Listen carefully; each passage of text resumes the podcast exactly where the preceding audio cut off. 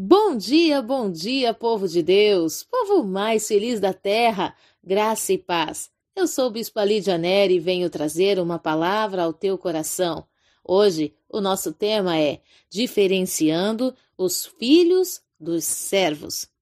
Qual a diferença, Bispa? Vamos entender em Gênesis, no capítulo 15, um texto que traz uma revelação muito poderosa. O Senhor traz uma promessa para Abraão.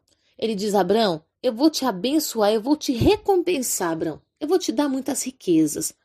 Abraão faz uma oração ao Senhor, ele diz: Deus, por que, que o Senhor vai me enriquecer ainda mais? Eu nem tenho para quem deixar essa herança. O servo de minha casa será o meu herdeiro. Eu não tenho para que possuir mais do que eu já tenho.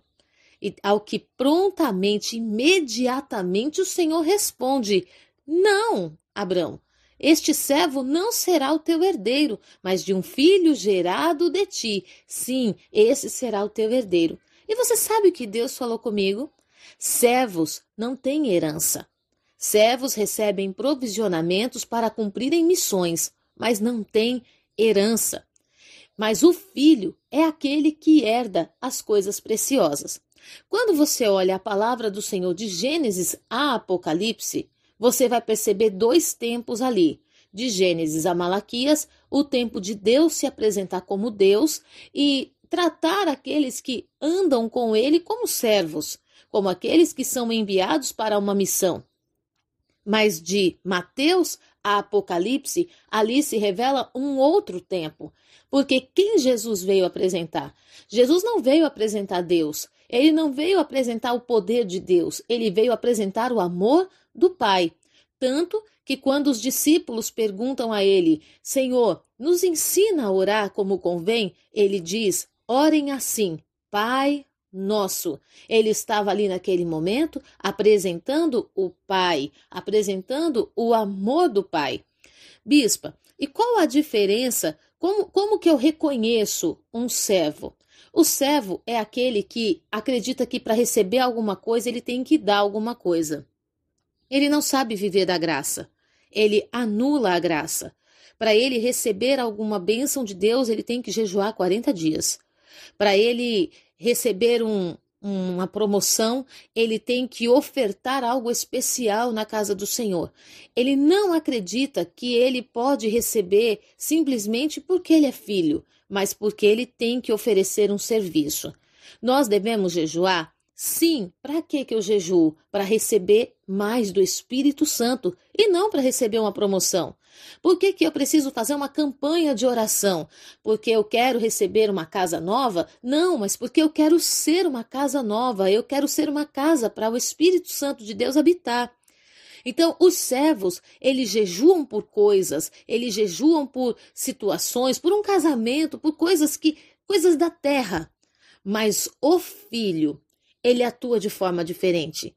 O filho, ele busca ao Senhor não porque ele quer receber algo em troca, mas simplesmente pelo desejo de agradar. O filho serve.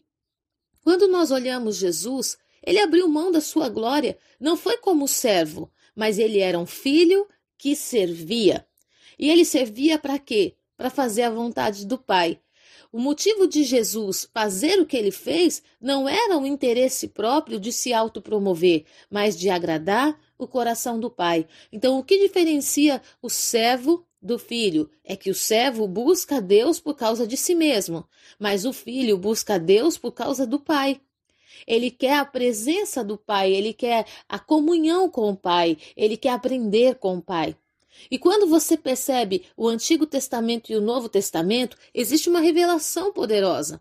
Porque se você pega de Gênesis a Malaquias, você vai perceber que Deus estava o tempo todo prometendo o Messias, prometendo o Salvador, o Cristo.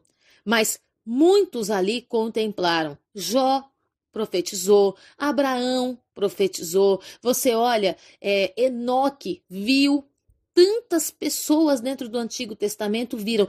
Por que, que eles não puderam contemplar a promessa? Porque eles eram servos. E o servo não tem direito à herança. Porque a herança é para filhos. Quando Jesus vem e anuncia o Pai, então ele traz sobre nós a herança. E qual é a herança? A salvação e o Espírito Santo, que nos dá o direito, que é como se fosse o nosso ingresso para casa, para casa do Pai. É o direito que nós recebemos de herdar e coerdar a vida eterna e todas as suas benevolências. Então, o que que o Senhor nos ensina nessa manhã? Você precisa abrir mão da porção de servo. Olhe para dentro de você e observe se o teu relacionamento com Deus tem sido um relacionamento muito mais embasado no que você quer ser e ter ou do que você quer ser e fazer para Deus. Se a tua motivação é você ou o Senhor, porque a motivação de Jesus foi Deus. A motivação dos servos, dos profetas, era Deus, mas eles não tiveram direito à herança. Quantas vezes você tem orado, clamado, pedido ao Senhor tantas coisas e elas não acontecem? Por quê, bispa? Já tem 20 anos que eu estou orando, que eu estou buscando de Deus. Aqui eu vou te ensinar um segredo. Quando você ora a Deus, você ora como? A palavra de Deus nos diz que tudo o que você pedir ao Pai em nome de Jesus, isso lhe será feito. Aí você diz assim, bispa, eu oro em nome de Jesus e nada acontece. Você está pedindo para o Pai ou para Deus? Porque se você está pedindo para Deus, você é servo e você não tem herança. Mas se você pedir ao Pai, no sentimento de filho, um pai não resiste ao pedido de um filho. Você que é pai, que é mãe, você consegue resistir às necessidades do seu filho? Você consegue ver o seu filho andando com um sapatinho todo furado, tendo condições de abençoá-lo e não fazer? Você consegue suportar ver seu filho pedindo comida, você ter a comida para dar para ele e não dar? Pois é, assim é o nosso Pai. Aí você diz, bispa, eu oro há muito tempo por uma transformação na minha casa. Eu oro, Deus, faz a tua obra em nome de Jesus. Você não vai receber. Porque tudo que pedires ao Pai, em nome de Jesus, isso lhe será feito. Você não tem noção da alegria do meu coração quando eu, o Senhor, o Espírito Santo, me revelou esse segredo. E nós precisamos encontrar o nosso lugar de filhos no Senhor. Precisamos encontrar o nosso ambiente, o ambiente que Jesus preparou para nós. Você pode notar que o único momento da palavra toda que Deus é chamado de Deus por Jesus é lá na cruz. Em que momento isso acontece? No momento em que ele diz: Deus meu, Deus meu, por que me desamparaste? Por que, que Jesus chama Deus de Deus e não de Pai? Porque ali ele estava sobrecarregado com todos os nossos pecados, ou seja, o tempo de servo. Ele estava carregando a lei sobre ele, ele estava carregando a culpa sobre ele, mas agora ele estava inaugurando o tempo da filiação. E o pior é que nós continuamos nos comportando como servos. Se você tem que jejuar, Jejue para ser íntimo de Deus. Se você tem que orar, ore para que o Espírito Santo de Deus te faça casa. Ore para que você receba o conselho do Senhor, para que a tua vida testemunhe do Deus que você serve. Jejuar para conquistar uma casa, você não precisa. Se você é filho, isso já está sobre você. Jejuar para vencer uma batalha, você não precisa, porque o Senhor é com você e o nome dele é vencedor invicto.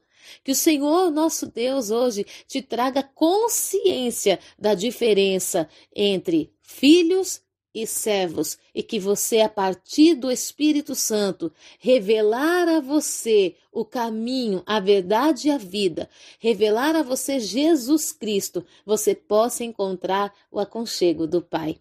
Sabe o que eu tenho descoberto? Eu tenho descoberto que ninguém chega ao Pai a não ser por Jesus Cristo. Bispa, mas isso todo mundo sabe. Uh -uh. Nem todo mundo sabe.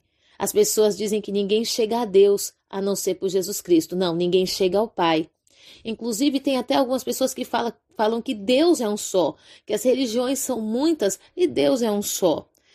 Deus pode até ser, mas o Pai, o Pai não é para todo mundo.